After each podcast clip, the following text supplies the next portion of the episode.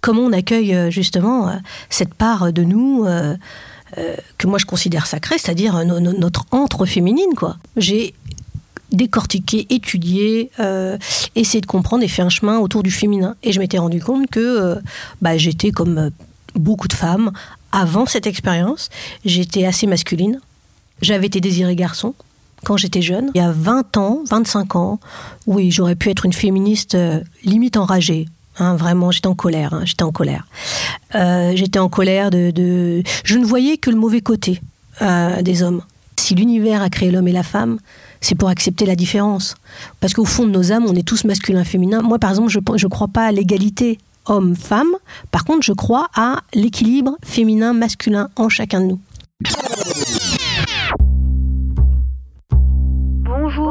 Ça va La non-mixité, c'est aussi d'abord un groupe qui dit je reste dans l'entre-soi. Je sais pas quoi faire, je sais pas ce qui se passe. Est-ce que je veux des enfants ou pas? L'intimité est exactement l'inverse du désir, puisqu'il faut de l'espace pour désirer. Mon destin d'homme a souvent été basé sur l'amour. Parfois, euh, c'est compliqué, et pour l'un et pour l'autre. Sur l'oreiller, c'est un podcast pour parler des relations hommes-femmes, des questions d'identité, de genre, de polarité masculine et féminine parler des idées reçues pour sortir des schémas binaires, tendre vers des relations plus douces, plus justes et surtout plus vraies. Derrière mon micro, vous écouterez des anonymes, des personnalités et des experts. Nous allons démêler toutes les pelotes de laine du féminin masculin. Je suis Caroline Loisel. Soyez les bienvenus sur mon podcast, sur l'oreiller. Bonjour Estelle. Bonjour Caroline. Merci de me recevoir euh, dans ton refuge de coworking dans la région parisienne. Dans un petit salon bien cosy. Exactement. Alors Estelle, je vais commencer par une question un peu générique. D'où viens-tu et où vas-tu, Estelle? Alors, d'un point de vue rationnel, d'où je viens, euh, c'est de, on va dire, d'une famille euh, euh, vivant en province, enfin né dans la région parisienne, grandi en province, euh, sur des valeurs très, euh, comment dire, de syndicalisme, de comment dire, d'ouvriers, syndicats, coopération, enfin ce genre de valeurs. Et puis, et puis où je vais, ça a été tout un cheminement pour arriver à une vie plus axé sur et le rationnel et le spirituel. Et aujourd'hui, j'essaie de réunir tout ça pour être une personne plutôt centrée dans ce que je suis entre mes valeurs et, euh, et mon ressenti et mes intuitions. Comment tu définirais, toi, le spirituel? Alors le spirituel, pour moi, la, la, spiritualité, en tout cas la mienne, c'est la pratique de l'écoute intérieure. Après, on y, met ce qu'on veut. Euh, c'est pas euh, la spiritualité, c'est intéressant comme question de faire le distinguo entre spiritualité et religion. On peut être spirituel et pas religieux et vice versa. C'est-à-dire que la religion, euh, c'est un ensemble de dogmes pour relier a priori les gens. Ce qu'on peut en dire aujourd'hui avec l'histoire, c'est que ça n'a pas fait que relier les gens. Il y a aussi un contexte de, de pouvoir qui, moi, m'a dérangé et ne m'a pas donné envie d'aller dans des religions. Cependant, j'ai lu, écouté, absolument pas fermé par rapport à la religion, mais ce que j'aime dans la spiritualité, c'est que la spiritualité, c'est aller faire le voyage à l'intérieur de soi et trouver sa foi au-delà du dogme. Et pour moi, c'est quelque chose qui est incarné en profondeur dans la chair, dans le corps. On vit la spiritualité. Alors que la religion, on peut euh, vivre sa vie dans des concepts religieux. Certains vivent des transcendances, donc dans la chair, mais euh, pas toujours et pas tant que ça. Voilà. Euh, pour moi, il y a une grande différence entre les deux, et on peut avoir la foi et ne pas être religieux, et avoir une grande spiritualité, c'est-à-dire qu'à l'intérieur de nous, on entend ce qui est juste pour nous, et en gros, si je devais résumer, c'est la, la pratique de l'écoute intérieure du cœur, de ce qu'on aime, de ce qu'on vibre, et de ce que notre intuition nous dit. C'est jamais en lien avec l'extérieur. Après, l'extérieur est une manifestation de ce qu'on a à l'intérieur de nous. Tu peux nous donner quelques conseils pour être sûr que ce qu'on potentiellement on essaie d'écouter à l'intérieur? Alors est-ce que je comprends par exemple d'écouter les vibrations de son corps, ce que nous dit notre corps? Est-ce que tu peux nous décrire peut-être une, expérience pour celles et ceux qui nous écoutent et, et qui n'auraient pas accès à ce genre d'expérience? Alors, il y a l'expérience mystique qui est pas qui est accessible à tous et toutes, hein, que ce soit clair. Maintenant, ça demande d'y consacrer du temps, de l'énergie, et voilà. Mais euh, on a tous la capacité à écouter ce qui se passe à l'intérieur de nous. Il suffit déjà d'écouter les petites voix, tout ce qu'on se raconte dans notre petite tête. C'est déjà ça se passe à l'intérieur de nous. Après, on peut apprendre avec la méditation, par exemple. C'est un exemple concret, simple, accessible à tout le monde. C'est encore une fois une question de temps et de priorité dans notre vie, mais même cinq minutes par jour petit à petit, on s'habitue à faire de plus en plus le calme. Et quand on fait le calme, on c'est comme si on chantait, on passait au-dessus du mental. Je ne sais pas si c'est le mot au-dessus, mais en tout cas, on descendait plus profondément, plus profondément pour arriver finalement comme si, on était une espèce d'entonnoir de la tête. On descend tout doucement vers le cœur. Et là, on entend une autre voix, une autre, c'est-à-dire quelque chose qui vibre, qui résonne plus et qui n'est pas lié à la peur, qui est lié à l'amour qui est vraiment quelque chose qui nous fait, qui nous rend joyeux, qui nous donne envie d'avancer. Alors après, moi j'ai des exemples, mais c'est des exemples euh, mystiques euh, poussés, mais j'en ai tous les jours. Quand par exemple je médite, pour faire quelque chose de très simple, hein, quand je médite, tous les jours je médite un tout petit peu pour commencer ma journée, parce que je sais que si je ne fais qu'écouter mon mental, je suis comme tout le monde, je suis absorbé par l'environnement dans lequel je vis, et donc je vais être influencé. Donc pour écouter mon influence personnelle, je ferme les yeux, parce que fermer les yeux, c'est être à l'intérieur, ouvrir les yeux, c'est être à l'extérieur. Juste en fermant les yeux, je me mets à l'intérieur et j'écoute ce qui se passe à l'intérieur. Et au début, ce sera peut-être un petit peu confus, et petit à petit, en fait, je vais ressentir une, forme de paix, euh, de sérénité, et comme par hasard, il y a des idées qui peuvent arriver, il y a plein de choses qui peuvent arriver, et souvent je les dépose après sur un cahier ou quelque part, ou dans une création euh, X ou Y. Je dépose ce que j'ai entendu à l'intérieur de moi. En parlant de création, tu m'as envoyé une jolie carte euh, de meilleurs voeux qui était euh, plutôt dans les tons bleus, et aujourd'hui tu es habillée en bleu. Ah oui, c'est vrai. Elle signifie quelque chose, cette couleur bleue, pour ah cette nouvelle année? Alors, euh, je ne l'ai pas fait exprès, mais c'est juste, c'est une couleur que j'adore.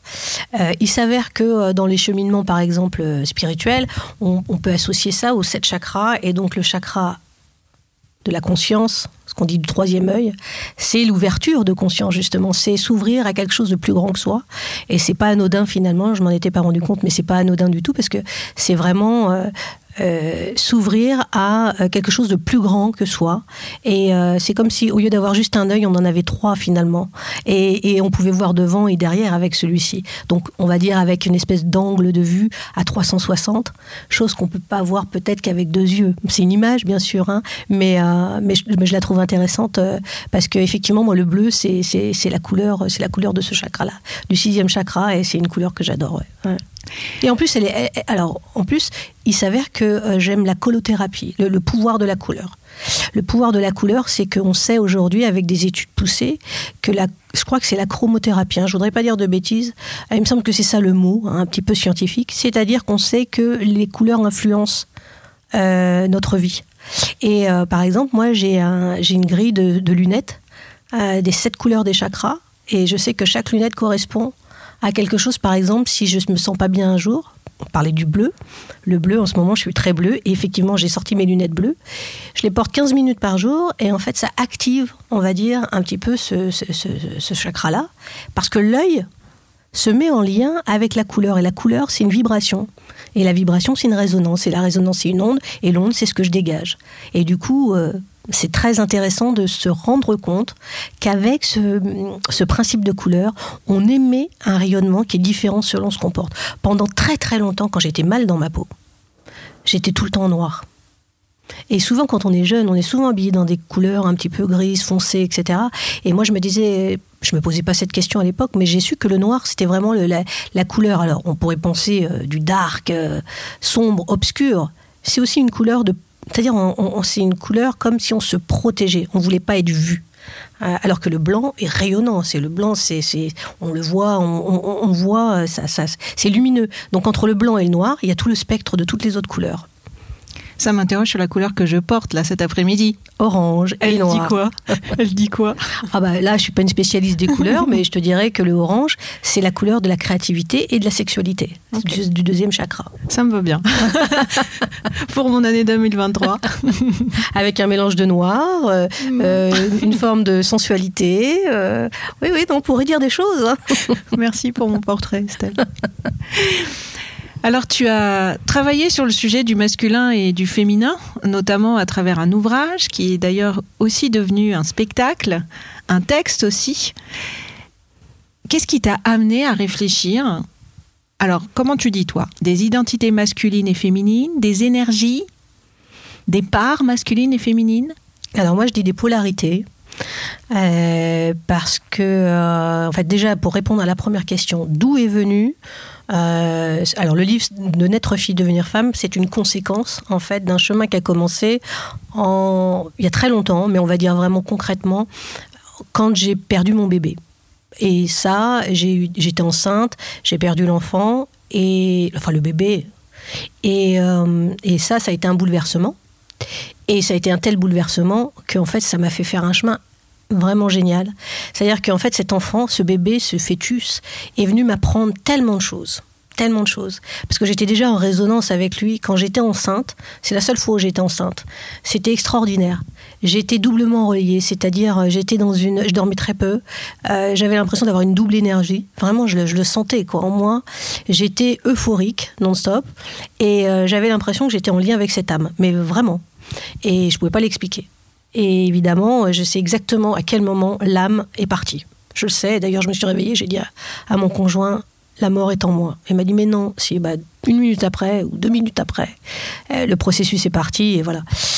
Mais euh, alors ça a été très très douloureux évidemment. Euh, ce qui a été très douloureux, c'est d'arriver à l'hôpital et d'être traité, mais vraiment comme un espèce de morceau de viande. Euh, en plus, j'étais sur un brancard, on m'a laissé là alors que je souffrais le martyr, j'étais en hémorragie, etc. Ensuite, j'étais tout un passage de comment dire d'étudiants. Enfin, je sais pas, il y a eu combien de turnover entre mes jambes. Je me suis sentie tellement pas respectuée. Et puis, on n'en avait rien à faire de ce que je ressentais.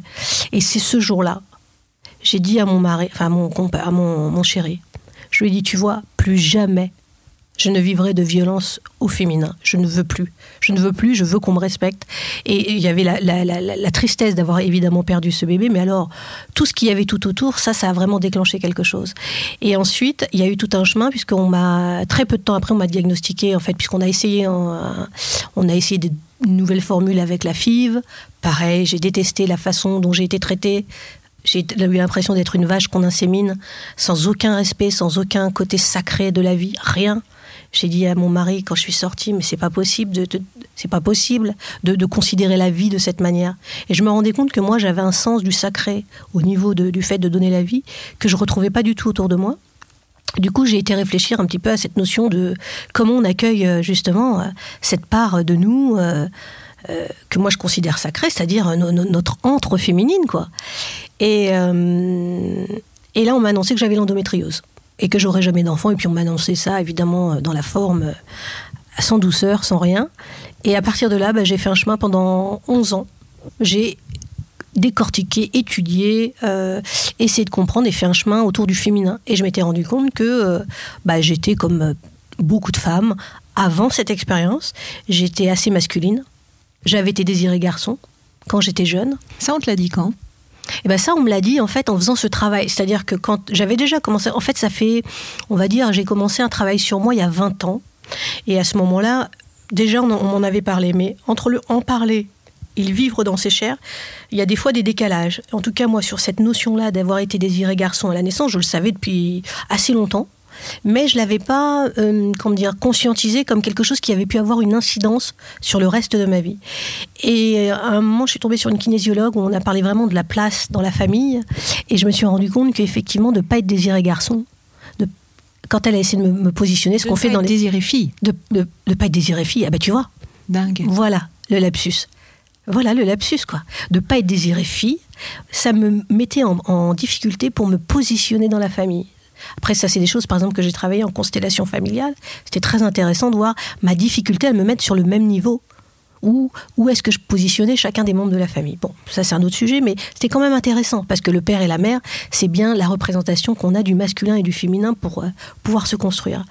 Et, euh, et il s'avère qu'après, je suis tombée sur les travaux d'une psychanalyste, je crois, ou psychologue, je ne sais plus ce- son- sa dénomination, euh, qui a fait une révolution dans le monde euh, de la psychanalyse ou de la psychologie, hein, je voudrais pas dire de bêtises. C'est le docteur Claude Imbert qui a euh, révolutionné en parlant de la psychologie du fœtus et qui a expliqué que en fait elle avait elle a passé sa vie à étudier ça, que selon comment on est détermine énormément de choses dans notre vie et selon qu'on a été désiré pour notre sexe ou pas, conditionne énormément de choses dans notre vie.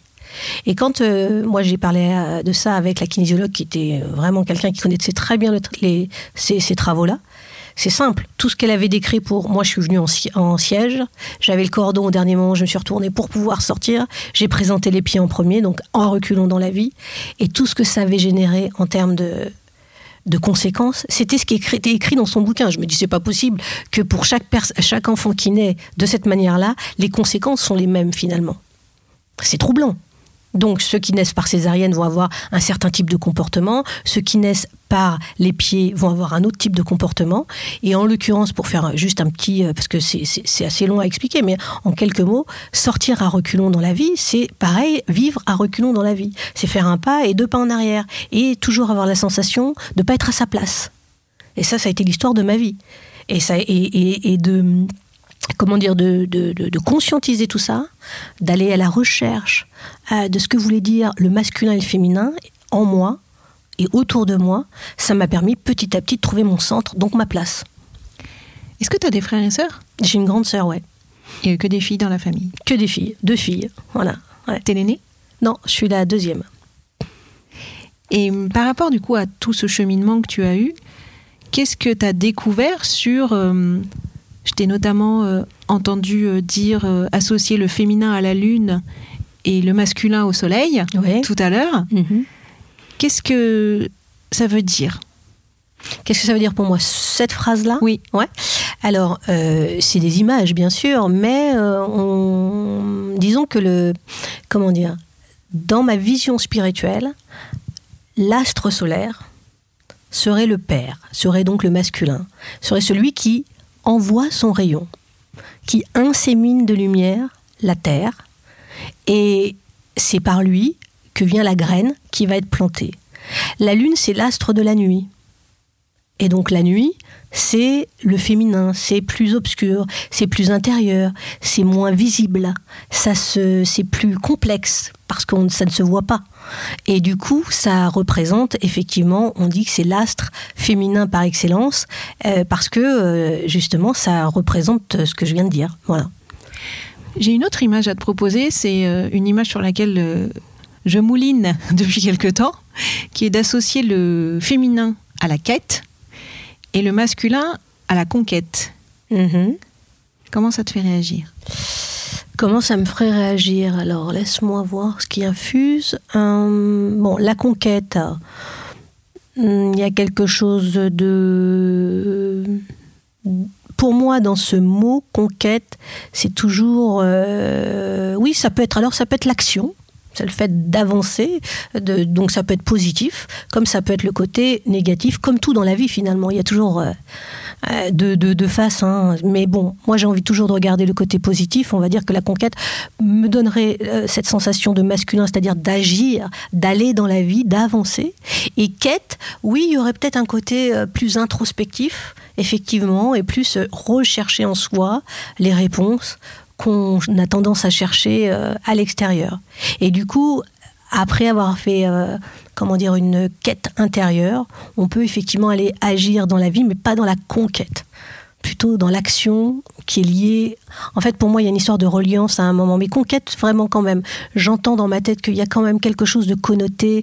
euh, un peu guerrier, tu vois, un peu. euh, et c'est vrai que moi, le mot guerrier, on me dit souvent, tu es une guerrière pacifique. Tu es une guerrière pacifique dans le sens, euh, voilà, tu, tu, tu- tu dois y aller, quoi. Tu dois, tu dois agir, tu dois être. euh, mais dès qu'il y a le mot guerre, moi, j'ai, du mal. Mais c'est marrant parce que je pense que c'est l'histoire qui fait que le mot conquête a cette image hein, euh, que je que je conçois tout à fait, puisque les conquêtes, hein, quand on a conquis des territoires, mais enfin en général, comme dit Ruben Grave dans un autre épisode, on était plutôt dans l'asservissement des peuples, Oui, donc avec une forme ça, de moi, qui- qui- domination. voilà, exactement. Mais si tu prends euh, le mot conquête euh, dénué et qu'on essaie de lui enlever ce, ce voile historique, Mmh. euh, tu peux aussi l'imaginer en conquête au sens dépassement de soi ou au service d'une cause Bien qui sûr. ne serait absolument pas l'asservissement d'un peuple à ta religion, ta politique, ta façon de percevoir le monde, mais qui serait pour euh, la défense de l'humanité, euh, au profit de la planète euh, et de l'écosystème vivant dans lequel on Bien est. sûr, bien sûr. Mais tu vois, moi, aujourd'hui, c'est marrant, c'est intéressant qu'on parle de ça, parce que j'en suis à une phase de ma vie où j'ai de plus en plus la sensation, euh, c'est-à-dire je crois à une intelligence supérieure, et je pense qu'on ne naît jamais quelque part par hasard. Je crois à ça.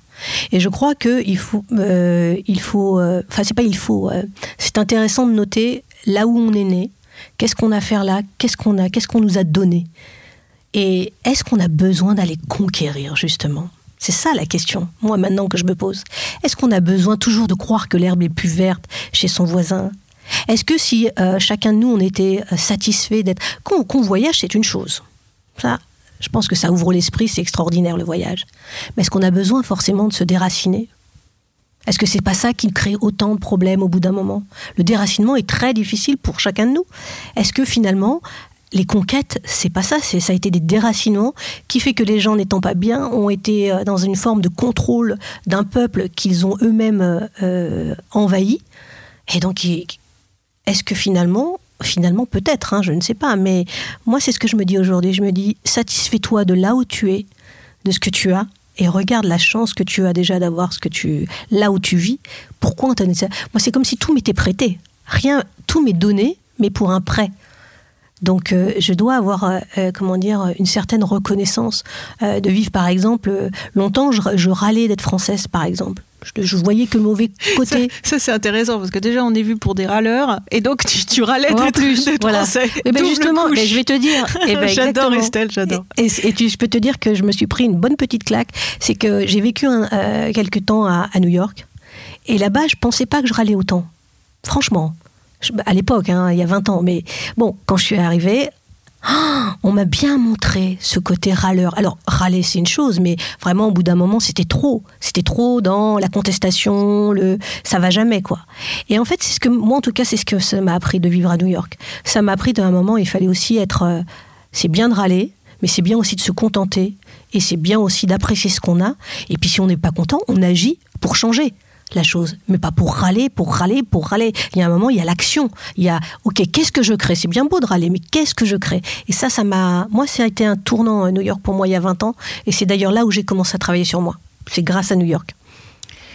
Si je reprends le fil au moment où tu disais tout à l'heure, une partie de- du début de ma vie, euh, j'étais euh, plus euh, en polarité masculine Mhm. du fait de cette naissance où on aurait souhaité que tu sois plus un garçon qu'une fille. À quel moment ou quel a été le processus où tu as pris conscience de ça et qu'est-ce que ça a changé vis-à-vis des hommes justement? Ça a changé. Alors, qu'est-ce que ça a changé? Bah, Ça a changé, c'est que ça m'a permis de comprendre pourquoi j'étais en colère. Parce que je pense qu'il y a 20 ans, 25 ans, oui, j'aurais pu être une féministe euh, limite enragée. Hein, vraiment, j'étais en colère. hein, j'étais en colère. Euh, j'étais en colère de, Je ne voyais que le mauvais côté des hommes. Euh, Qui était eh ben, qui était euh, euh, manip- enfin, pas, comment dire violent. Je voyais la violence masculine. En fait, je voyais que ça. Et d'ailleurs, j'ai attiré des hommes violents au début de, de mes histoires physiquement physiquement et verbalement. Donc j'ai connu la, la- la violence physique et j'ai compris euh, d'ailleurs pourquoi certaines femmes n'arrivaient pas à partir, que ça demandait un certain courage quand on n'a pas confiance en soi? Ça c'était mon histoire, mais euh, du coup ça m'a permis de comprendre celle des autres et, euh, et j'ai attiré ça dans ma vie. Et en fait je me suis dit mais attends. C'est marrant parce que tu as attiré ça. Alors qu'aujourd'hui, j'attire plus du tout ce genre de, de personnage, plus du tout. Mais pendant tant que j'étais en colère, j'ai attiré ça. Et je sais qu'on n'attire jamais à soi les choses par hasard. Euh, C'est-à-dire, soit on s'en rend pas compte, puis arrive un moment où on observe et on se dit pourquoi j'attire ça? Est-ce que je suis pas à un moment, moi aussi, j'ai une c'est toujours 50-50 une relation. Pourquoi j'ai laissé faire? Pourquoi j'ai laissé Pourquoi c'est arrivé dans ma vie? Et pourquoi à un moment j'ai euh, pas réussi à aller, euh, comment dire, aller contre ça? Ça veut dire que quelque part en moi, euh, je générais de la. À partir du moment où on est en colère, on est déjà violent soi-même. Donc euh, cette grande colère, euh, je me suis rendu compte qu'elle s'est adoucie au fur et à mesure de la compréhension de mon histoire et donc d'y mettre aussi des formes euh, et puis aussi de l'amour en fait. C'est-à-dire à un moment d'accepter, ok, j'étais désiré garçon, bon, mais je vais arrêter de me battre contre ça. Très bien, c'est bien aussi d'avoir un côté masculin. Alors que là, j'étais vraiment en guerre. D'un coup, c'était il fallait que je sois une femme. Donc, qu'est-ce que c'est que cette histoire d'être toujours une guerrière, une warrior Et puis, j'ai fait une dépression. Et cette dépression, ça m'a fait, c'est-à-dire que à toujours vouloir être forte, à un moment, je me suis écroulée. Et dans cet écroulement, j'ai été à la, à la, comment dire, à la, à la source? Ouais, à la source. Et donc, quelque part dans mes profondeurs, euh, c'est-à-dire j'étais dans ma noirceur, j'ai mariné un petit peu dans tout ça. Et puis, du coup, j'ai découvert quelque chose de plus doux petit à petit. Mais pour trouver ce quelque chose de plus doux, il fallait écouter cette colère. Il fallait poser des mots. Il fallait la regarder en face. Et il fallait se dire qu'à un moment, il n'y avait pas que ça d'abord. Il n'y avait pas que des hommes comme ça, bien heureusement. Et, euh, commencer à changer mon, mon objectif. Voilà, j'ai commencé à regarder, à me dire, bon alors maintenant, qu'est-ce qu'ils ont de bien aussi les hommes? Parce que c'est vrai qu'à cette époque-là, quand j'étais beaucoup plus jeune, je voyais trop de violence autour de moi, mais pareil, j'observais le monde sans arrêt, les guerres, pour moi, c'était la plupart du temps créé par des hommes, euh, les viols, euh, l'inceste. Je dis pas qu'il n'y a pas de femmes, attention, on est bien d'accord, il y a toujours des femmes. Enfin, quand on pourra me dire le contraire, les histoires qu'on entend, voilà, on est bien d'accord que la majorité. Donc je me suis dit, il y a un souci il y a un souci. Et je me suis rendu compte aussi d'un truc, c'est que euh, pouvait pas blâmer que les hommes, dans le sens où euh, l'éducation. Combien de fois j'étais choquée d'arriver chez des gens et de me rendre compte que euh, on ne traitait jamais la jeune fille de la même manière que le jeune homme. Et je me disais, encore à notre époque, on en est là. C'est-à-dire que la jeune fille, faut qu'elle débarrasse quoi qu'il arrive, et le garçon, le jeune garçon, il reste à table à parler avec les hommes, et les femmes, elles débarrassent. Ça, ça me rendait dingue, dingo. Chez mes parents, ça me rendait dingue. Mais j'étais finalement euh, la seule à être un peu énervée, quoi, dans cette famille, euh, à dire ça suffit. Et moi, c'est vrai que j'avais un père assez, euh, comment dire, oui, justement, assez comme ça, à vouloir partager la connaissance qu'entre bonhommes. Ah, ça, ça me rendait dingue. Ça me rendait dingue de ne pas avoir de place pour pouvoir nous partager notre connaissance, comme si nous, les femmes, on n'avait rien à dire d'autre que de parler euh, de nos émotions, de sentiments. Ce qui est très bien, ce qui est, génial. Mais on avait aussi envie de partager des choses sur le monde. Enfin, un mélange de tout ça, quoi. Que ce soit pas chasse gardée euh, entre hommes et entre femmes. Ça, ça me rendait, ça me rendait dingue. Je t'ai amené un livre qui a été écrit par euh, l'Adactylo, Des mots d'esprit, aphorismes et autres prismes. Je vous invite d'ailleurs à suivre son compte sur Instagram. Je vais te montrer cette photo qui dit L'ego, tout comme l'ego, est un jeu de construction. La dactylo. C'est sur la page de droite. L'ego écrit comme l'ego, L-E-G-O. Mm-hmm. Qu'est-ce que ça t'évoque par rapport à notre conversation? C'est vrai, l'ego, euh, l'ego dans le sens, euh, ouais, le géo, euh, c'est un jeu de construction et l'ego est un jeu de construction. c'est un jeu, oui, c'est-à-dire que c'est un personnage, l'ego. tant qu'on s'en rend pas compte, on ne sait pas qu'on est dans un, un jeu. on a un jeu JE. Hein. Ouais. Alors jeu JE et jeu JEU, parce qu'en fait, quand on commence à observer cet ego qui prend au début de notre vie, enfin en tout cas moi c'était comme ça, et qui prend toute la place, puisque en fait on pense qu'on n'est que cet être doué de raison mentale. Pour moi l'ego c'est le mental. Hein. Après, je ne sais pas si pour tout le monde c'est pareil. Moi, je le définis comme le mental, comme cette euh, part de nous qui est intéressante, importante et nécessaire, qui analyse, décortique, observe et qui a peur de tout, quand même. Globalement. Globalement. et ayant peur de tout, on peut pas lui reprocher à l'ego, c'est de vouloir quelque part euh, créer des espèces de, barrières euh, de protection. Jusqu'au moment où on se rend compte que ça c'est pas nous. Enfin moi c'était pas moi finalement. Et c'est euh, ben, si on part d'un schéma de tête, cœur, ventre, on pourrait dire on pourrait dire hein, moi je, je le vis comme ça, l'ego, le mental analyse, raisonne, fractionne, etc., a peur. Si je descends et je mets ma pensée, je la descends dans mon cœur, là, on unit, on, unit, on, on, on, sort des, du, du, comment dire, euh, de la peur justement. Et tu passes aux émotions en tous les cas. On passe aux émotions, on écoute les émotions et ensuite on descend dans le ventre et on les incarne. On, tu leur donnes un nom. ouais, et puis on les vit, mm. on les vit, on les incarne, on, on les. Tu les laisses s'exprimer. Mm. Voilà, on les ressent et elles s'expriment. Si on n'est que là-dedans, et le go, l'ego, moi je trouve que c'est beaucoup être dans la tête, on peut être coupé forcément, enfin pas forcément, mais souvent de, de, ces parties-là.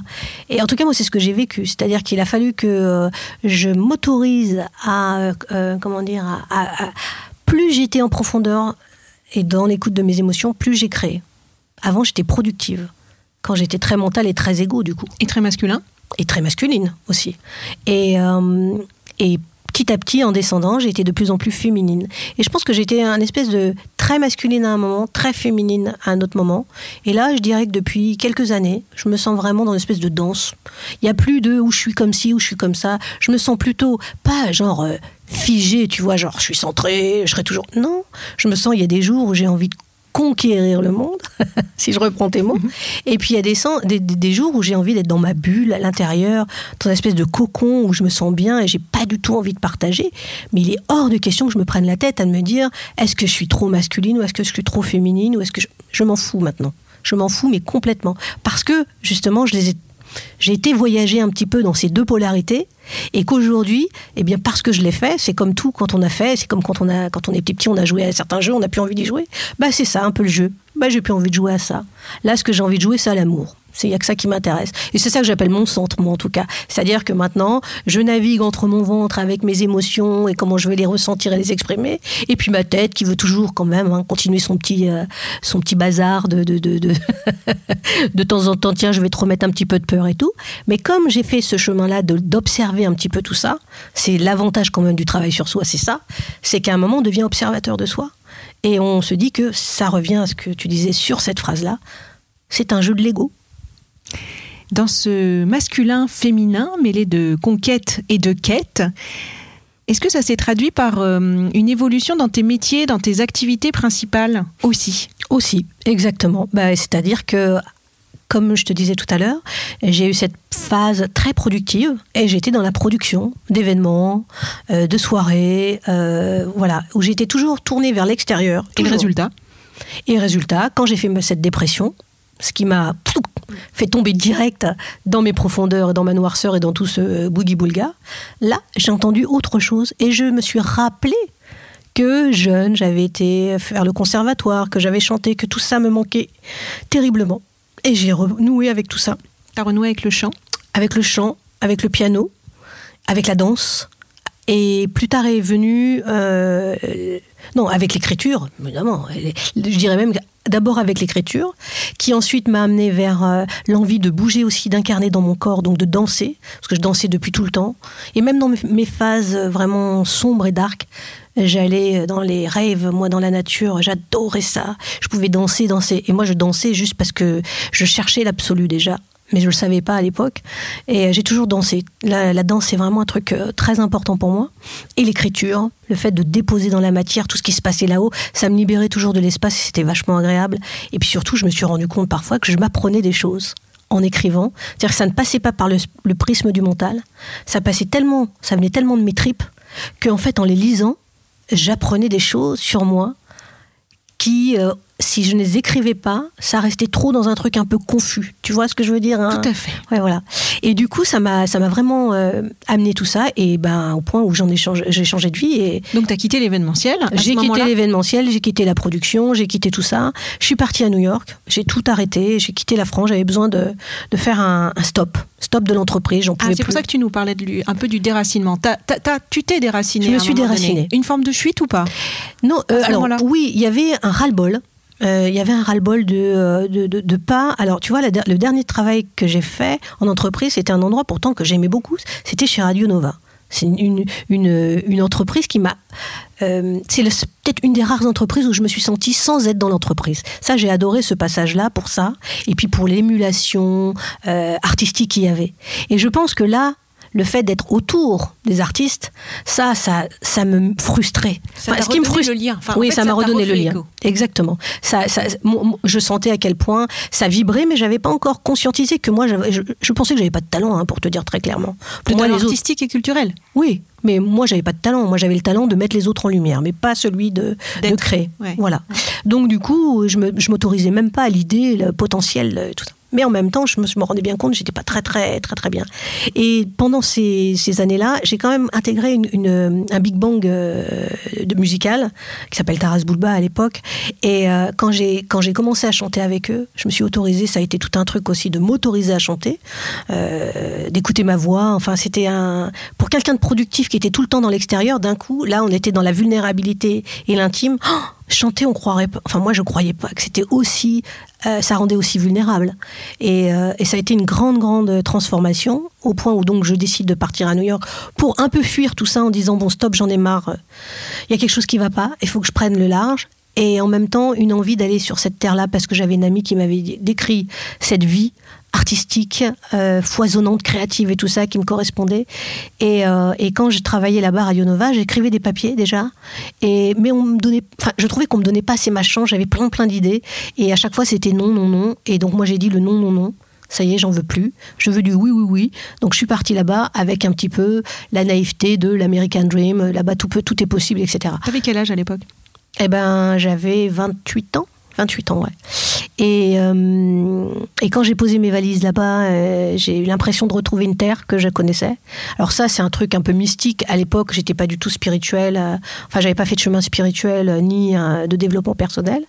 Mais dès que je suis arrivée, il arrivé des petites choses surprenantes, comme au bout de 15 jours, rencontrer un, un homme que je connaissais pas dans un bar. On se reconnaît alors qu'on ne se connaît pas. Il parle espagnol, je comprends rien, mais je comprends en même temps. Et on se je comprends dans le sens où j'ai l'impression de le connaître. Et on se met à parler on se quitte plus. Et en fait, ça va être mon espèce de mentor à New York. Il va me faire découvrir la ville comme, euh, bah, comme un New Yorkais connaît, c'est-à-dire dans des lieux que moi, j'aurais jamais connus euh, sans lui. Et surtout, il, m'a, il va m'emmener dans le monde de la musique parce que c'est un ancien euh, manager d'un groupe, je crois que c'était Guns, Guns N' Roses à l'époque. Il avait été le manager, ou je sais plus si c'était ce groupe ou un autre, mais enfin, c'était un gros groupe. Il avait arrêté parce qu'il était tombé dans l'enfer de la drogue et des tournées, etc. Et donc, il était revenu à un premier métier qu'il avait fait qui était herboristerie dans l'herboristerie. Et donc, il était rentré dans un, laboratoire pharmaceutique qui faisait des plantes, etc. Il avait été initié par un maître. Et moi, je, ça me parlait pas du tout. Et c'est le premier qui m'a. Je me rappellerai toute ma vie. On était l'un en face de l'autre. On parlait des hommes et du masculin. C'est le premier homme, vraiment, qui m'a regardé au-delà de mon masque, de l'époque, qui a su voir des choses que moi, je voyais pas. Et ça m'a tellement décontenancé que ça est devenu mon petit frère. hein. Je disais qu'il était ou mon grand frère, comme on veut, mais c'était vraiment un frère d'âme, quoi. Et c'est lui qui m'a mis sur la voie, en fait. Il m'a montré quelque chose que je ne percevais pas. C'était mon ultra sensibilité qui était complètement voilée. Et lui, il a vu derrière et il m'a, il m'a, il m'a amené. euh, il, il a créé un déclic extraordinaire chez moi. Et quand je suis rentrée, bah, c'est là où j'ai commencé à changer complètement de vie. Et je me suis dit plus jamais je ne retournerai dans, dans cette façon de vivre. Et, après, bah, j'ai travaillé pas mal à mi-temps pour euh, comment dire j'ai commencé à me former sur des soins énergétiques euh, sur plein plein de trucs dans le bien-être plein plein de trucs. Et je pensais en faire un métier. Oui. et en fait je continuais quand même de travailler par exemple dans j'ai travaillé dans une galerie d'art contemporain euh, où je mettais toujours des artistes en valeur. Donc ça c'était pour manger on va dire. Et de l'autre je chantais dans un groupe. Et de l'autre je commençais à créer mes, mes propres histoires jusqu'au moment où j'ai fait un travail aussi euh, assez boulimique de euh, comment dire d'initiation. J'ai été jusqu'au Pérou avec l'ayahuasca pour aller loin, loin, loin, loin, loin dans ma conscience. J'avais besoin de nettoyer des choses du passé pour me sentir bien. Donc là, Bon. c'est des expériences chamaniques. pour Expérience ceux qui connaissent, chamanique, n'est-ce pas expérience chamanique, mais j'ai aussi des expériences bouddhistes, euh, christiques, enfin plusieurs choses. J'avais besoin de voir tout un panel de choses pour moi trouver ma vérité à moi. Et quand je l'ai trouvé, c'est-à-dire moi, pour moi, qu'est-ce que c'est le plus important, c'est de trouver l'amour, l'amour de, soi, l'amour de l'autre, l'amour de la vie.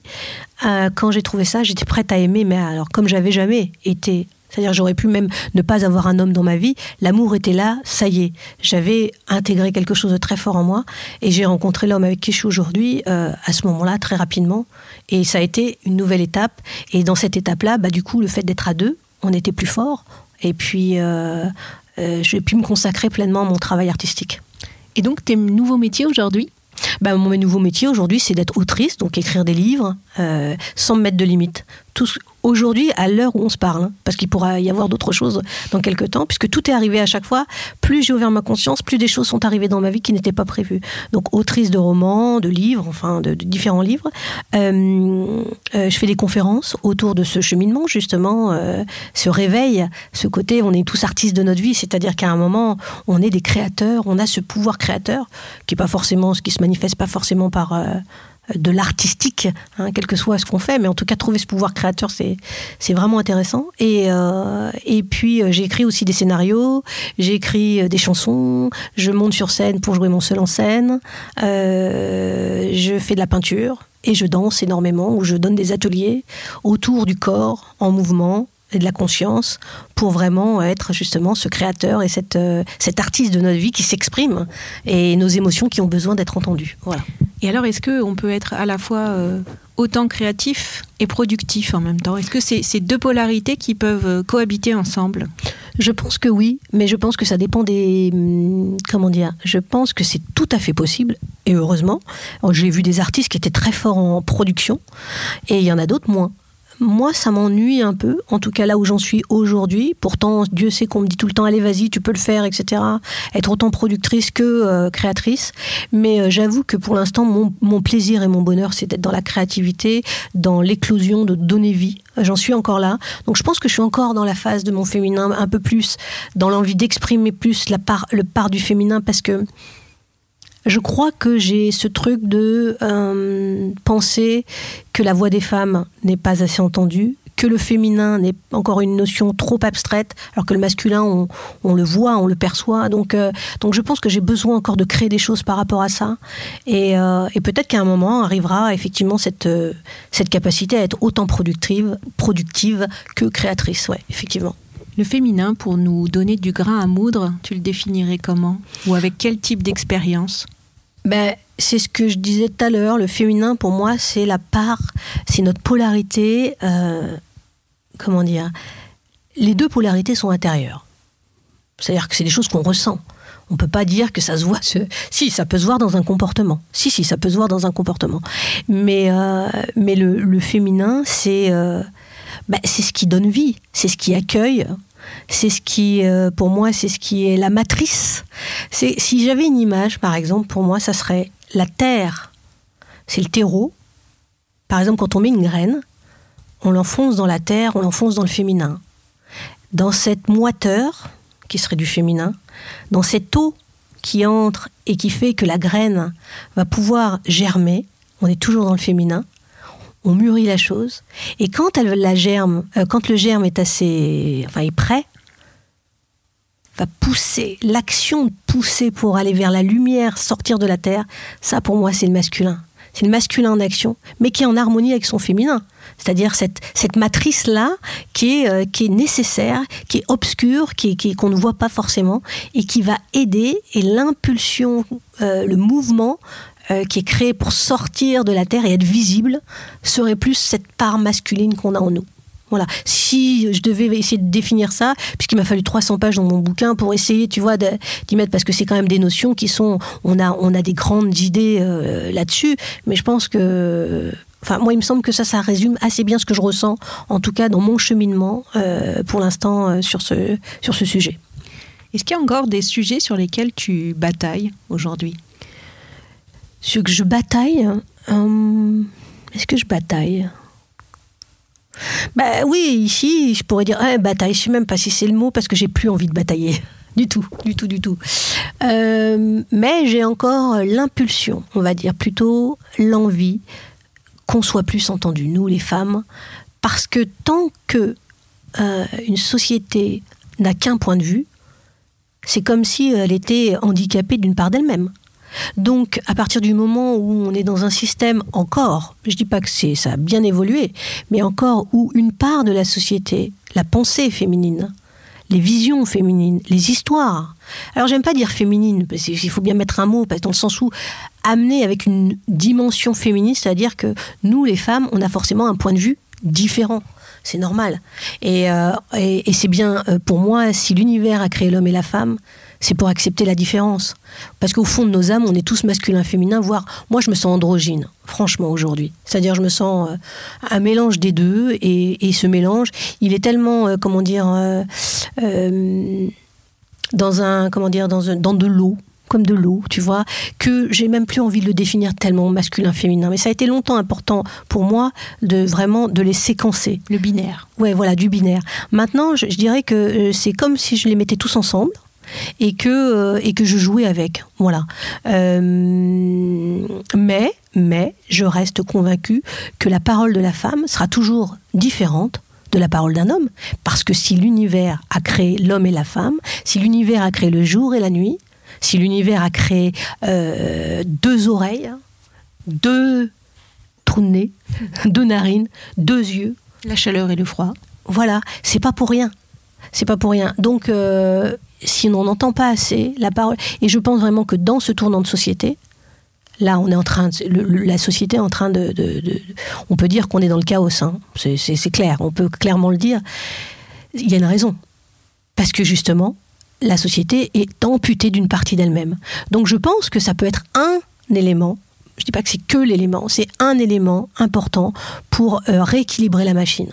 Parce qu'on parlait d'équilibre, justement, euh, si on met une balance et qu'on dit qu'il y a le masculin et le féminin et qu'au milieu c'est la balance, euh, il faut que ça soit équilibré. C'est, c'est, ça sera jamais équilibré peut-être comme ça. Je sais pas. Il y a plein de choses. C'est tellement long. Hein.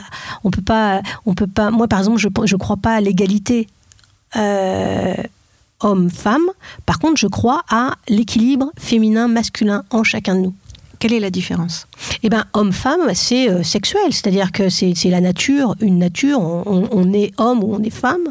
Euh, parce qu'on est homme et parce qu'on est femme, si on, s'accepte tel quel, hein, parce qu'après, si on ne s'accepte pas, c'est un autre sujet, mais si on s'accepte tel quel, c'est-à-dire dans notre sexualité, dans ce qu'on nous a donné, la nature, moi, la nature pour moi est mon maître, c'est clair et net. C'est-à-dire je regarde la nature et je ne lutte pas contre la nature.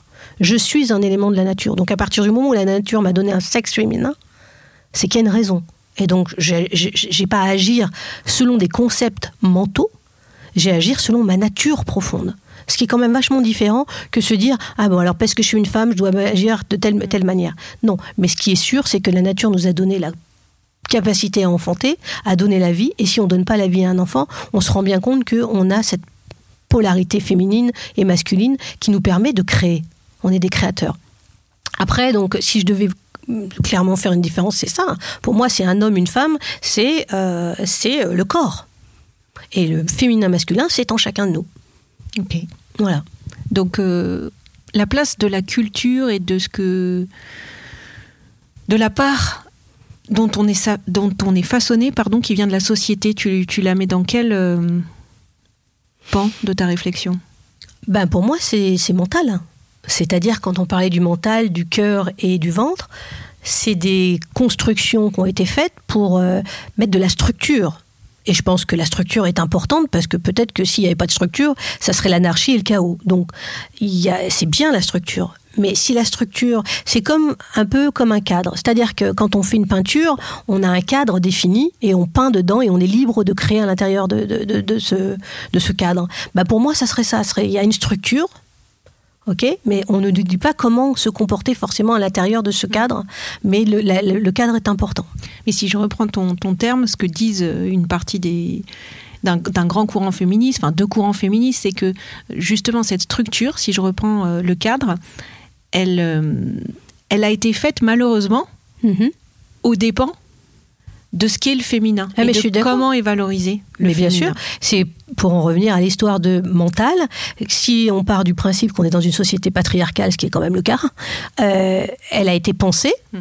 donc mentalisée par des hommes, parce qu'ils n'ont pas écouté, ils ont amputé une moitié de, de, de, de, notre humanité, et donc même de leur humanité à eux, parce que ce qui est dingue, c'est qu'eux aussi sont du féminin à l'intérieur, mais mmh. la plupart des, des, des je pense qu'ils n'ont pas écouté cette part d'eux-mêmes. Certains l'expriment, d'autres non. Voilà, exactement. Donc, euh, et d'ailleurs, il y a des hommes qui sont très féminins et des femmes très masculines et vice versa.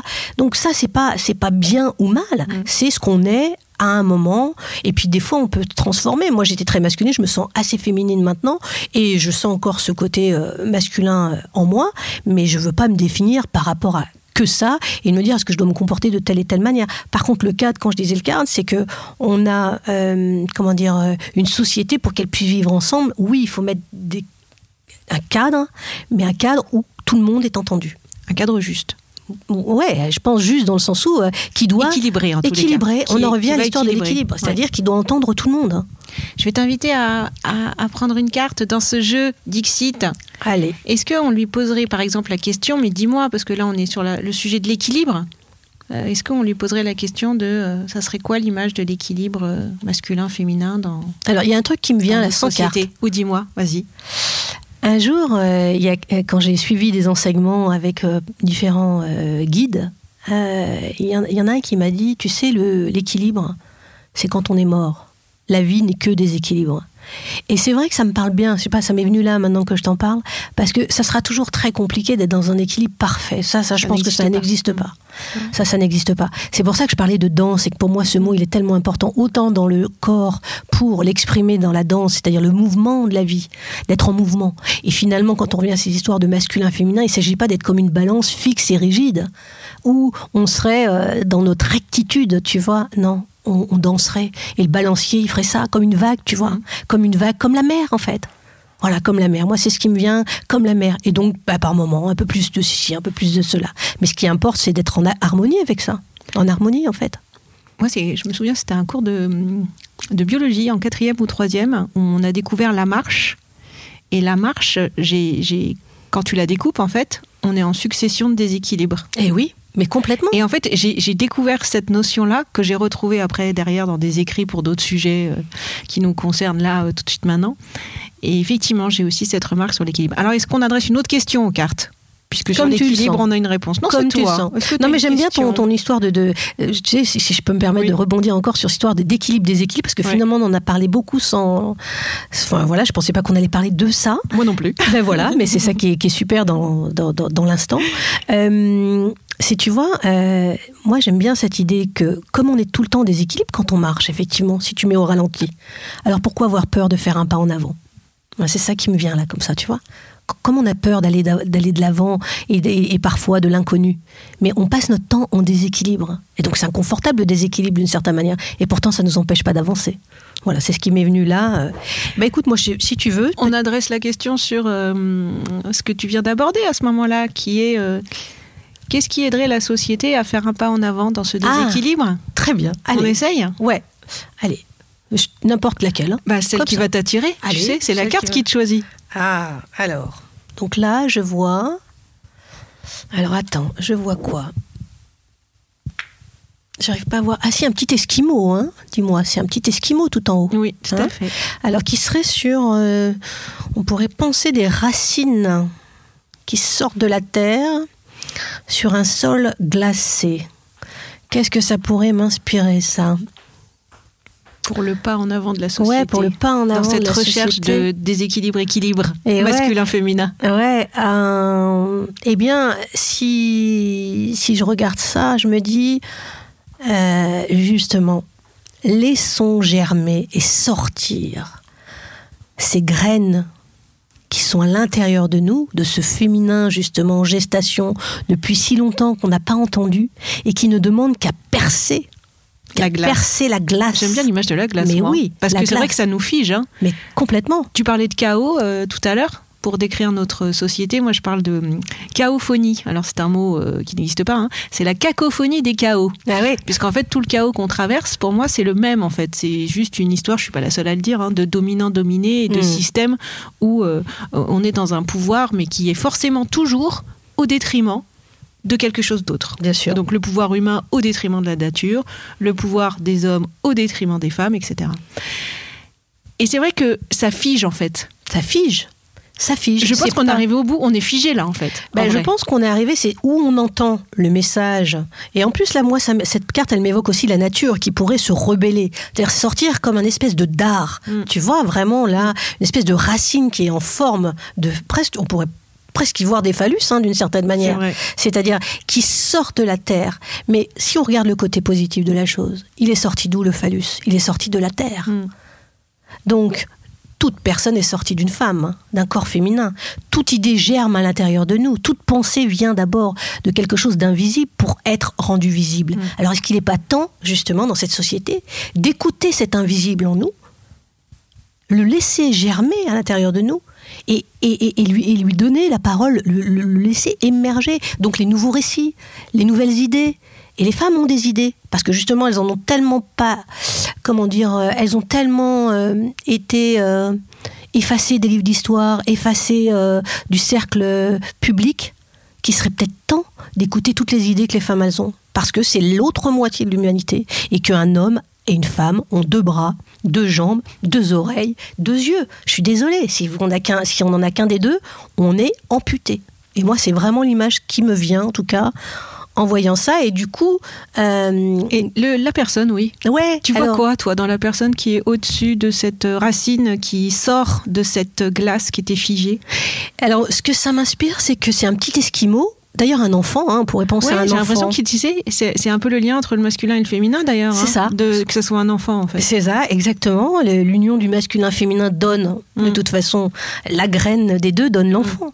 Donc ça serait un enfant qui était sur la glace et qui a été propulsé par cette énergie tout en haut, et donc qui a froid hein, apparemment, mais qui a une vision beaucoup plus lointaine. Mm. Alors on pourrait dire que aussi, et ça, ça, ça j'aimerais, ça j'aime bien cette idée de renouer avec l'enfant intérieur. Là, C'est ce que j'allais te dire aussi. mais Est-ce que l'humanité doit renouer avec son enfant mais, mais intérieur tu peux pas savoir comme c'est ce que je pense en ce moment. C'est exactement ce... J'ai écrit ça encore il y a trois jours. T'as écrit cette phrase? Cette phrase-là, mais c'est ça qui est dingue, parce que je, je pensais pas parler de ça. Et là je n'ai pas lu Estelle, donc je ne savais pas qu'elle avait écrit cette phrase. Et tu vois l'enfant intérieur, euh, je pense même que c'est vraiment ce qu'on devrait. Tu vois dans les ateliers. En fait, c'est ce que j'aime dans, dans, dans le fait d'accompagner, enfin pas d'accompagner, de d'offrir des espaces pour que les gens retrouvent cette spontanéité de l'enfant. Mais c'est quoi l'enfant intérieur? Je veux juste faire un petit truc pour moi, en tout cas, hein, dans ma vision. Euh, c'est pas l'enfant qu'on a été. Moi, j'ai cru ça à une époque. Tu vois, je pensais quand on me disait Re- relis-toi ton enfant intérieur, c'est quoi, c'est quoi? Alors, mais oui, mais non, je suis une adulte, ça veut rien dire pour moi. Non, pour moi, c'est l'enfant intérieur, c'est ce qu'on a toujours été, c'est notre âme. Tu veux que je te dise moi Pour moi, c'est notre âme, notre essence profonde, la plus profonde, celle qu'on était quand on était justement enfant, avant d'être embarqué dans toutes les peurs des adultes et des projections et des, et des limitations qu'on nous met par peur. Donc c'est une personne sans peur Ce serait une personne Renouer sans avec peur. son enfant Ouais, intérieur Pour moi, ça serait une personne sans personne sans peur. Ben, tu regardes les enfants, qu'est-ce qui nous. Enfin, moi en tout cas, ce qui m'évoque, tu les vois. Moi, j'ai la sensation qu'on les aime justement, ces enfants. Parce qu'ils nous rappellent, nous, ce qu'on a été. Qu'est-ce qui fait un enfant? Il crée, il se pose pas de questions. Il danse, il chante, il dessine, il... bien mal, il s'en fout. Oui, d'ailleurs, on leur jalouse l'insouciance. Mais en vrai, c'est pas tant l'insouciance qu'on devrait, entre guillemets, leur jalouser ou être nostalgique de ça. C'est beaucoup plus fort que l'insouciance. Ah, c'est beaucoup plus profond, c'est c'est notre essence, moi je pense. C'est notre essence. Et d'ailleurs, moi j'ai un, un grand respect pour le- le- l'enfant que je ne vois jamais comme un enfant, c'est-à-dire un être plus petit que moi. Plus petit par la taille, mais qui n'a pas encore été... euh, ça dépend l'âge, hein, mais on va dire avant 7 ans, qui n'a pas encore été euh, euh, obscurci par les peurs des adultes. Parce qu'en fait, la plupart du temps, c'est ça. Qui hein deviennent les siennes. et qui deviennent les siennes et qui, et qui, et qui continuent la lignée comme, bah, comme, comme beaucoup de gens jusqu'à que s'il a envie, il fasse le chemin pour se débarrasser de tout ce qu'on lui a mis en fait, pour retrouver. Et moi, tu vois, j'ai- maintenant à l'âge où je suis, je suis dans une joie de l'enfant. Il m'a fallu très longtemps, je l'avais perdu cette joie. Je, je veux dire, je parle pas de la joie quand tu vois des amis et que tu es content. Je parle d'une espèce de joie sans avoir besoin, un état d'être en fait. Je me réveille le matin, là en ce moment, je suis, j'ai retrouvé cette joie très très forte et c'est pour ça que je te parlais de l'enfant intérieur. J'ai vraiment la sensation de retrouver cette petite fille que j'étais avant euh, d'avoir, euh, voilà, cette petite fille, mais, mais l'origine en fait de mon être. C'est plus ça en fait. Donc, est-ce que ça veut dire que la société, l'humanité tout entière doit retrouver l'origine de son être, qui Eh ben- effectivement se situe beaucoup plus de tout cet écosystème vivant qui nous entoure versus euh, de tout potentiellement ce que nous on a voulu y créer Exact. Bah, et y imposer. Alors là, je vais aller dans mon, ma vision spirituelle qui est vraiment importante, enfin en tout cas pour moi aujourd'hui, c'est euh, c'est de se dire qu'on a voulu se prendre peut-être pour Dieu, si on doit mettre un mot Dieu, source, origine, conscience, origine. Origine, qu'est-ce que c'est l'origine? Pour moi, l'origine, c'est ce qu'on a appelé Dieu. Mais Dieu est trop connoté religieux. Alors moi, je vais l'appeler source. Source de tout. Quand par exemple, on va devant une source d'eau, elle vient bien de quelque part. Cette source-là, elle est pure, on va dire. Quand elle sort vraiment. Eh bien, euh, je pense que notre nature vient de la source, notre nature profonde. Euh, et je pense que l'humain si on imagine qu'il est euh, à l'image de Dieu, hein, comme il est écrit, dans, dit dans certaines écritures, euh, nous serions un, comment dire, un canal d'expérience pour que cette source s'expérimente, ce qu'on appelle la création. Mais est-ce qu'à un moment, comme on a le libre arbitre, c'est-à-dire la capacité à créer par notre propre volonté, est-ce qu'on se serait pas pris pour Dieu? Et en voulant aller au-delà de Dieu ou de cette source qui nous anime au fond. C'est-à-dire quand on se laisse guider par elle, en fait, on se rend compte qu'on est guidé. Est-ce que c'est pas ça qui nous a mis petit à petit dans le mur C'est-à-dire d'arriver de plus en plus dans la technologie, les machines. En fait, c'est comme si on avait une espèce de guéguerre entre la nature et la technologie aujourd'hui. Enfin, vraiment, il y, a y a une espèce de truc comme ça. Et qu'on retournerait à la nature. On retourne à la nature. La nature, il y a tout. Et à la compréhension de comment on est fabriqué. Et la compréhension de ce qu'on est. Intelligence artificielle versus intelligence émotionnelle, David et Goliath. Exact. C'est une de mes conférences que j'ai faites ah ben il y a un moment. Et voilà, ça, ça, ça, de... il y a une effervescence autour de l'intelligence émotionnelle qui est due à plein de hum, comment d'études scientifiques et de nouvelles découvertes qu'on a faites. Et c'est pile au moment où il y a une déferlante de l'intelligence artificielle. Si ça, c'est pas une synchronicité. Ben, si. Alors en même temps, je me dis finalement d'aller pousser hyper loin la tech, parce que je viens du numérique, Estelle. Ah oui, d'accord, donc tu connais bien. tu vois. Est-ce que pas pousser euh, justement la tech jusqu'où on, sait ça peut avoir ses limites et, euh, mm. et ses mauvais usages mm. C'est aussi une façon de nous re-questionner et de revisiter sur ce qui nous rend singuliers dans l'humanité? Ouais. Et en tant qu'être humain. En tant qu'être humain, oui, moi je, je, crois, je crois, de toute façon, je, je crois, mon maître, c'est ce que je disais tout à l'heure, et la nature. Pour moi, dans la nature, il y a tout. Il y a la géométrie sacrée, le nombre d'or, enfin, toutes ces, ces choses qui, qui, qui, montrent que même la technologie d'aujourd'hui est basée sur des lois de la nature. Alors, l'intelligence émotionnelle, oui, ça serait une première étape, jusqu'à l'intelligence spirituelle. C'est-à-dire qu'en fait, à un moment, accepter aussi que nous sommes que des co-créateurs, qu'il y a quelque chose de plus fort que nous, et que soit on l'écoute, soit on l'écoute pas. Et qu'à un moment, euh, c'est une espèce de guerre intérieure, parce que je pense qu'on est dans une guerre spirituelle. Là, ah, c'est marrant, tu as utilisé guerre intérieure. À mon avis, on va arriver vers la conclusion. Est-ce qu'on est en quête et en guerre intérieure à la fois? Eh ben, je pense que la quête est une, est une forme de guerre intérieure dans le sens où on n'est pas du tout dans l'acceptation, on est en quête, on est en recherche. Encore, ouais. ouais. On bataille là, pas On bataille. Même, hein, on bataille. D'un point de vue sociétal. Ah oui, oui. Toi, peut-être plus, mais ah, je si, si, que si, non, mais si, si, si, si, mais si, sinon je serais plus là. Je pense que le jour. Mais tu parlais d'impulsion, parce que le thème bataille était un peu connoté, mais c'est vrai que Ouais, la société, elle en est là aujourd'hui. La société en est là, oui, je pense que la société en est là aujourd'hui et qu'elle a tout intérêt à écouter des gens euh, qui... Euh, des hommes et des femmes. Des hommes et des femmes qui ont une vision autre, ou en tout cas qu'une vision de euh, d'acceptation. Et moi, c'est ce que je dis tout le temps. pour moi et mon centre, c'est l'amour, c'est le cœur. Donc c'est là où on exprime l'amour. On a tout essayé, sauf une société d'amour. Imaginons qu'on crée et en se disant à chaque fois que ferait l'amour? Que ferait l'amour pour prendre telle décision? Plutôt que que ferait la tête? Et on sait que la tête a toujours peur. C'est un principe, c'est une loi. L'ego a peur. C'est pas qu'il est mauvais, c'est qu'il a peur. Donc il veut toujours être dans la protection. Tant qu'on agit que par l'ego, rationaliser tout, sans prendre en compte l'intelligence émotionnelle qui va descendre jusqu'aux sentiments, émotions et spirituels, c'est-à-dire à quelque chose de bien plus grand que nous, notre âme, hein, on peut l'appeler comme on veut, alors non, on n'est pas complet. On n'est pas cet être complet. Donc la société n'en est pas encore là. Elle est peut-être, euh, peut-être elle est au balbutiement. On dit bien que après le chaos, c'est Eros. Eros, c'est l'amour. Donc, euh, et puis on sait bien que la loi d'entropie, c'est on touche le fond et on remonte, c'est des vagues. Donc, est-ce qu'on est au fond Je n'en sais rien. Je sens qu'on n'est pas encore tout à fait au fond. Ça, c'est juste de l'intuition, et que ça sera peut-être pas évident, euh, mais que pour ceux et celles qui auront décidé de voir au-delà du voile, c'est-à-dire au-delà du mental, alors oui, il peut exister un autre monde, même dans celui-là qui existe, et de le créer d'une autre manière.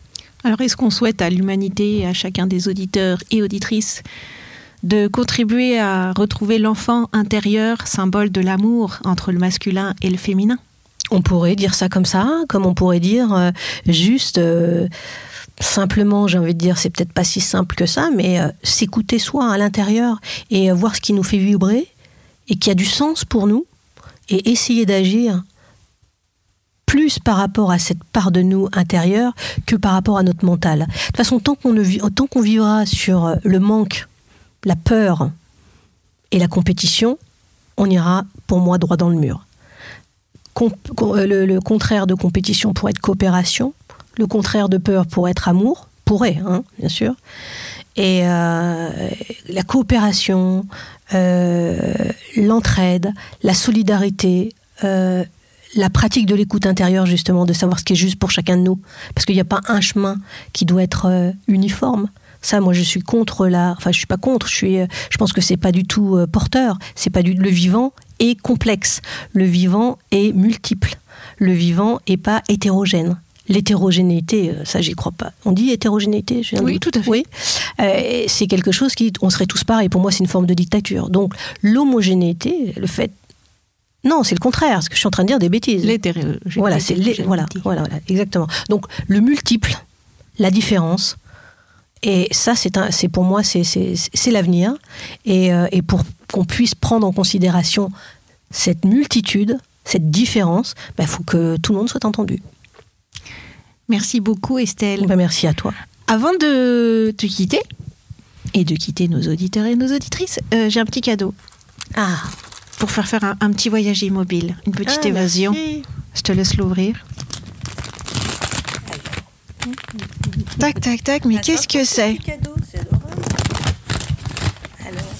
Est-ce que tu aimes le chocolat Mmh, faiseur de chocolat. Alors oui, j'aime bien, mais surtout mon mari, c'est un fou de Ah, chocolat. Mais tu vois, par contre, j'ai pris un paquet bleu. Hein. Ouais, écoute, Je suis dans le ton. t'étais raccord. Hein. Tu vois tu as senti et tu as fait tout dans le- l'ouverture de, dans toute la couleur bleue, même euh, même la pochette du, du chocolat. Exactement. On est en harmonie. Voilà, magnifique. Bleu et orange. À bientôt, À bientôt et merci beaucoup. Merci à toi. J'ai envie de laisser parler mon âme, mi-homme, mi-femme. Mais aujourd'hui, c'est quoi être un homme, une femme? Dans un système qui méprise encore trop son prochain. Les femmes préfèrent l'amour à la guerre, c'est certain. Même si parfois elles sont bafouées avec arrogance. Dévalorisées ou manquant de confiance. J'étais cette femme en errance qui se cherchait.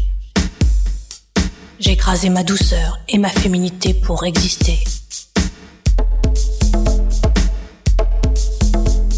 Ne voir que les faiblesses et les imperfections. Ce point de vue, je l'ai en aversion. Je veux donner entraide et affection. Ne plus me contenter de peu sans raison. Je veux du silence, des extases, des passions. Danser la vie sur la gamme de mes émotions.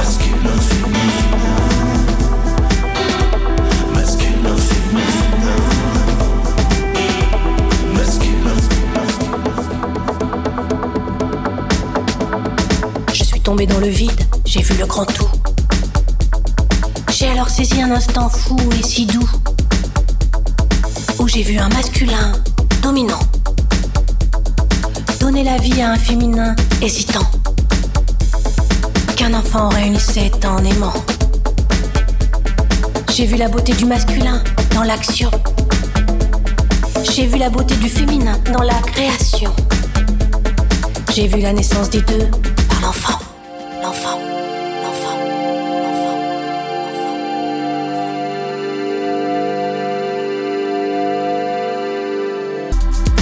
point de vue, je l'ai en aversion.